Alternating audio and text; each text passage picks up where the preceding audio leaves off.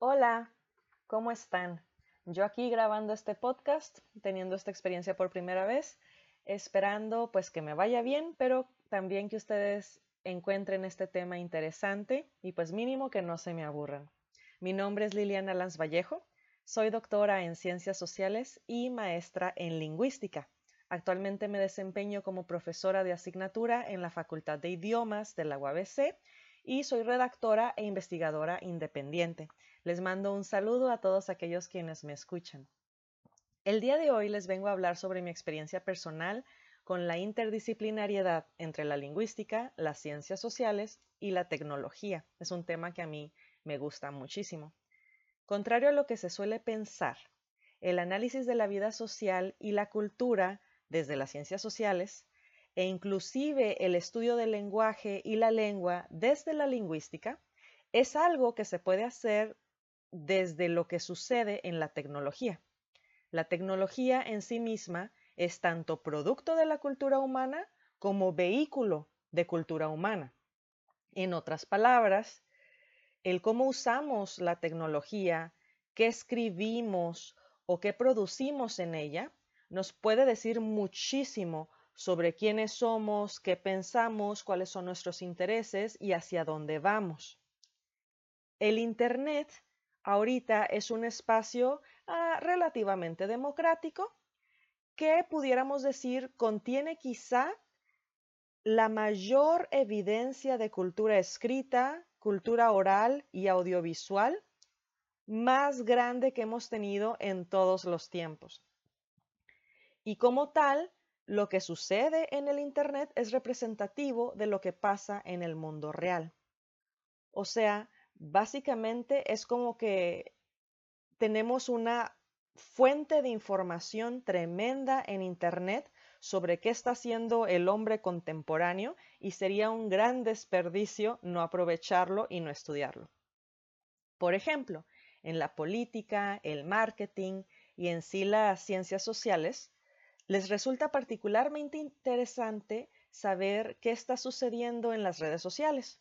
Por ejemplo, de qué está hablando la gente, cuáles son las tendencias, qué reacciones están teniendo las personas, también qué tipo de abusos se cometen en el Internet, fraudes, discursos de, de odio. Podríamos básicamente escoger cualquier tema de interés a estudiar.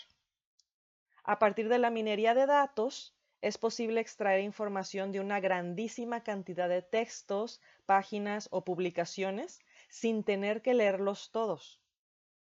Por ejemplo, en mi área, mediante la lingüística de corpus, yo puedo reunir una enorme cantidad de textos, digamos miles de textos, millones de textos, y trabajarlos para identificar frases que sean de mi interés, eh, palabras clave que me interesen, categorías gramaticales, dobles sentidos, vaya, lo que sea que me interese, y luego extraer datos estadísticos que me digan a grandes rasgos cuáles son las características generales de esos textos. Podría hacerme una idea de cómo se usa el lenguaje para comunicar qué y qué clase de reacciones ocasiona en esos textos, por ejemplo. Para diseñar campañas políticas, publicitarias o intervenciones sociales, eh, saber identificar la disposición de las personas, sus impresiones y sentimientos en línea resulta fundamental y se recurre precisamente a este tipo de herramientas, ya sea desde la minería de datos o la minería de opiniones, que también se le llama sentiment analysis, o también con herramientas ya muy conocidas como el machine learning, que se nutre de este tipo de información estadística, de estadística del lenguaje, y la inteligencia artificial, que estoy segura muchos han escuchado hablar de ella. Pues bien, esta sensibilidad tecnológica para la investigación social es una habilidad que es requerida cada vez más en diferentes ámbitos del mundo laboral.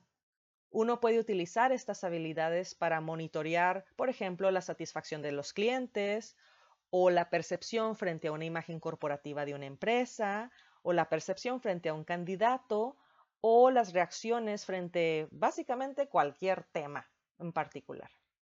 La habilidad de trabajar y procesar datos, así como saberlos analizar mediante el uso de softwares especializados y programación, es una de las herramientas que actualmente más empodera en el mundo actual porque permite múltiples aplicaciones de investigación. Yo he tenido algo de experiencia en este tipo de investigaciones, pero lamentablemente no les puedo contar muchos detalles. Lo que sí puedo hacer es compartirles muy brevemente un proyecto que realicé para mi tesis doctoral y que actualmente estoy explorando para otros fines más, mm, digamos, lúdicos. Hace unos años me puse a reunir un corpus de publicaciones de Facebook escritos por usuarios residentes en Tijuana, donde yo detectara que en la misma publicación se usaba tanto el inglés como el español de manera alternada. Pongamos un ejemplo, digamos algo así como Oh my God, me encontré un billete de 200 pesos en mis pantalones. This is going to be a great day. Por ponerles un ejemplo, ¿no? Entonces reuní publicaciones así, unas 1700 publicaciones de 50 personas en la ciudad de Tijuana. Para trabajar el corpus me puse a etiquetar los usos del inglés y el español para luego identificar qué detonaba que un tijuanense de repente cambiara al inglés, estar escribiendo en español y luego cambiar al inglés. ¿Qué lo hacía preferir usar el inglés sobre el español? Esa era como mi gran curiosidad. Pues bien, a partir de lingüística de corpus, que me permite sacar estadísticas, así como tablas de conteos de palabras, logré identificar diferentes usos del inglés. Por ejemplo, se recurrió muchísimo al inglés para hablar de cultura pop, de hábitos de consumo y sobre todo de sentimientos, de emociones. Estos cambios al inglés entonces no eran erráticos eh, ni fortuitos, sino que respondían a ciertas tendencias en la comunicación que pues la mayoría de los usuarios compartían. Ya más recientemente me empezó a interesar algo más de ese mismo corpus, el uso de groserías en inglés. Y de nuevo me puse a etiquetar el corpus, identificando tanto groserías en inglés como en español, para comparar similitudes y diferencias, sentimientos, sentidos positivos y negativos y obviamente ofensivos. Hasta ahora, mis hallazgos parecen sugerir que las groserías en inglés son proferidas en un sentido más positivo que las groserías en español. O sea, las groserías en español en estas publicaciones son más abiertamente ofensivas y críticas de una manera negativa, malvibrosa. Pero las groserías en inglés se utilizan más para celebrar, reaccionar con sorpresa, para mostrar admiración, para añadir énfasis o hasta humor. Y muy pocas veces se utilizan o se utilizaron en este corpus para ofender. Lo que permite este tipo de estudio es identificar patrones de uso de modo que luego uno pueda predecir tendencias. Este pequeño hallazgo que les comparto, si lo viéramos repetirse en corpus más grandes que el que yo reuní, nos llevaría entonces a la habilidad después de predecir en qué contextos es más factible que aparezca determinada grosería. Por ponerles un ejemplo, ¿no? Y luego programar censuras, filtros, etc.